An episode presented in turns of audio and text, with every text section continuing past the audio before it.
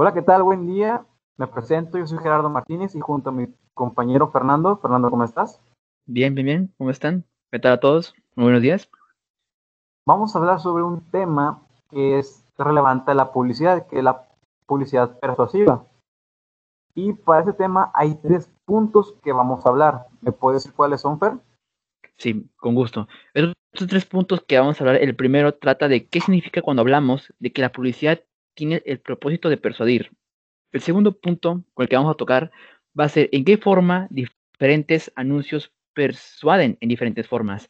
Y el tercer punto, ya para terminar, el punto de tercer, este, este, este tercer punto que vamos a hablar, Jere y yo, eh, va, va, a ser un ejemplo de campañas publicitarias que, de acuerdo con su perspectiva, perspectiva, generaron un gran impacto y por ende se consideran exitosas. Ok. Este, mira, el primer punto de que habla más que nada sobre qué es la persuasión en la publicidad.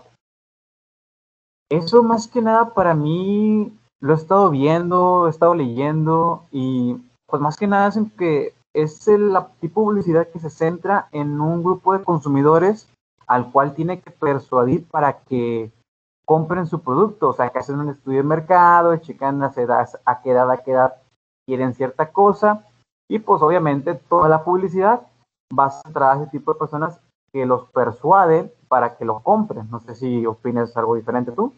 Sí, sí, sí, estoy de acuerdo, pero lo principal es siempre como con qué, qué vas a vender, o sea, qué producto, qué servicio vas a dar tú a conocer al público también, y, también. y, lo principal, como tú dices, es saber a quién, a quién quieres que llegue, que vea este anuncio, publicidad, que le llame la atención y que lo compre o, o desde que lo vea o curosea, a ver qué, de, qué, de qué sirve o, o, de qué me va a ayudar en un futuro. También, exacto.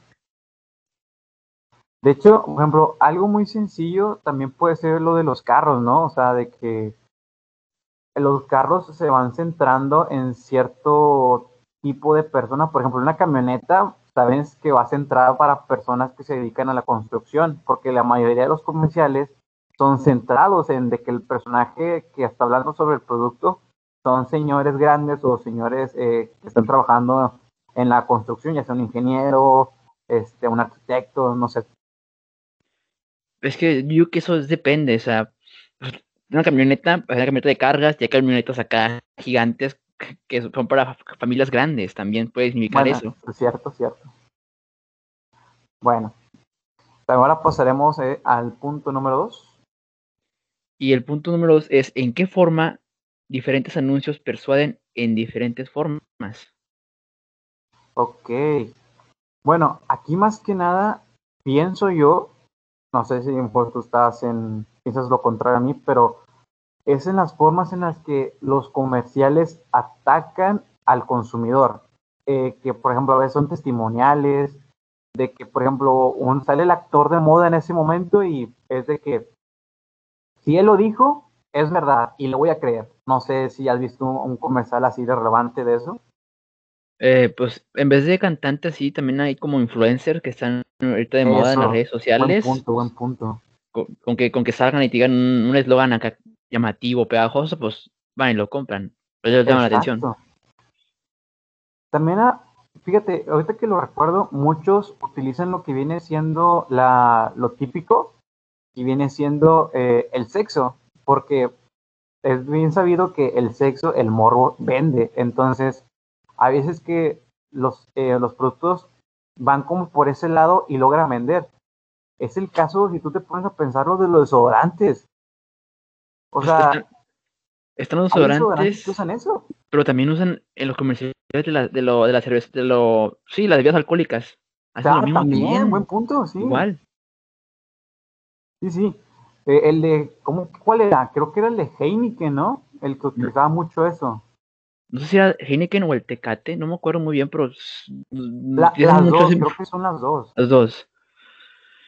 Sí, y de hecho uno se queda asombrado porque dice, ¿cómo es posible que, que el producto, o sea, lo sexualicen tanto? Porque obviamente sabemos que es un producto para personas mayores, el alcohol es para personas mayores de 18 años. 18, sí. Pero como quiera lo pone a veces en horarios este, familiares, es como de que el niño, oye mamá, ¿por qué pasan eso? Y, o sea, Es que- uno saca de onda.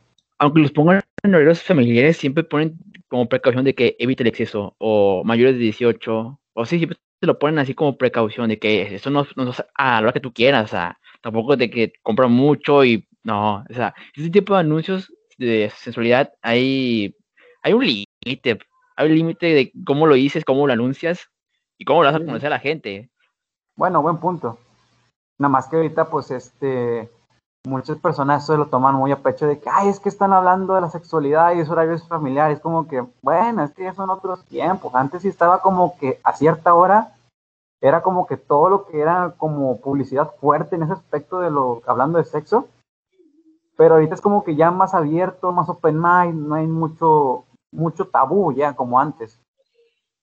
No, pues ahora, ahora, ahora sí, pues ahorita es muy especial, depende cómo lo estés dando a conocer. Ya es mejor nomás mostrar el producto y no mostrar más, más de lo, normal, y no vamos a el producto y ya, pues si no, ¿para qué, qué exagerar? Exacto, buen punto. Bueno, y ya para finalizar con nuestro tema, también hay el último punto en el que vamos a hablar sobre las campañas que tienen éxito. Y no me vas a dejar mentir que las campañas que tienen más éxito a nivel mundial son las de Coca-Cola. Ah, sí, yo, yo, sí, lo que más destacan. Son las que más destacan porque lo que ponen a vender se compra o se consume en todo el mundo. Pues se pone de moda cuando, se pone de moda cuando es Navidad o cuando pone el Santa Claus el diseño. Pero el que, por el que más llamó la atención fue cuando ponían los nombres. Los nombres. Me acuerdo, me acuerdo. O sea, todos querían tener la lata o el, el, pues el envase de un litro con el nombre. Sí, sí. No, creo que los de dos litros decían como el apellido de la familia, no decía el nombre, era como de hecho, los de litros decían comparte con la familia eh, García o así. O... Sales, o no, sí, Hernández. Ajá, o sea, era, no eran un nombre como tal, era como que más familiar. Y de hecho el producto en sí no era para que tú te quedaras con la coca con tu nombre, porque el eslogan decía, comparte esta coca con y el nombre de la persona. No, pues sí, no, no, no, le, no, le, pusieron atención a eso más que nomás, ah, dice mi nombre, ah, pues me lo quedo. Ya, pues hay que ser bonito, lo publico en mis redes sociales y ya, pues mira, dice mi nombre, que lo vean todos. exacto, y quieras o no, eso activó a que, que sus ventas se dispararan porque era como la novedad, era como algo nunca antes visto en la cuestión de la mercadotecnia para productos. Es como que, ah, yo lo quiero, yo lo quiero, yo lo quiero, y se dispararon sus ventas. Pero aunque se dispararon sus ventas, el problema era para las personas que no tenían nombres comunes, o sea, ¿cómo le hacen ahí? Yo creo que por, por, ese problema quitaron ese, pues no sé, ese tipo de ponerle nombre lo quitaron por ese problema, que no hay, hay personas que no tienen el nombre común. Sí, sí. Y de hecho, por ejemplo, los que no tienen nombre tan común podían ir a Coca-Cola que les dieran una con su nombre, pero era mucho, mucho, mucho movimiento y mejor como que ya mejor no quisieron hacer tanto. Y como es tú, debido a ese, pequeño detalle que no contaban con ese, con ese pequeño problema, perdón, fue como que bueno, este, ya no vamos a hacer esto, hasta aquí la última y se terminó todo, pero de la que ha tenido más éxito para nosotros es Coca-Cola. Eso es, eso no cabe duda. Mm. También hay otro que es el, no es Coca-Cola, sino el Nescafé. Ahorita, actualmente en esta pandemia, cada vez que compras un frasco del polvo de café, dice como, no haz, no puedes salir, pero no sé, haz un objetivo, o sea, abre una tienda, aprende un idioma, aprende a tocar un instrumento, o sea, te dice que algo que puedes hacer, aunque estés en pandemia encerrado, que tú tengas la libertad de, de mover, sí, sí, sí. Bueno, hasta aquí nuestro pequeño podcast. Esto fue algo muy sencillo. hablamos sobre el tema de lo que es la, persuasión, eh, la eh, ¿cómo se dice? La persuasión publicitaria. La persuasión en la mercadotecnia, perdón, se me lengua la traba.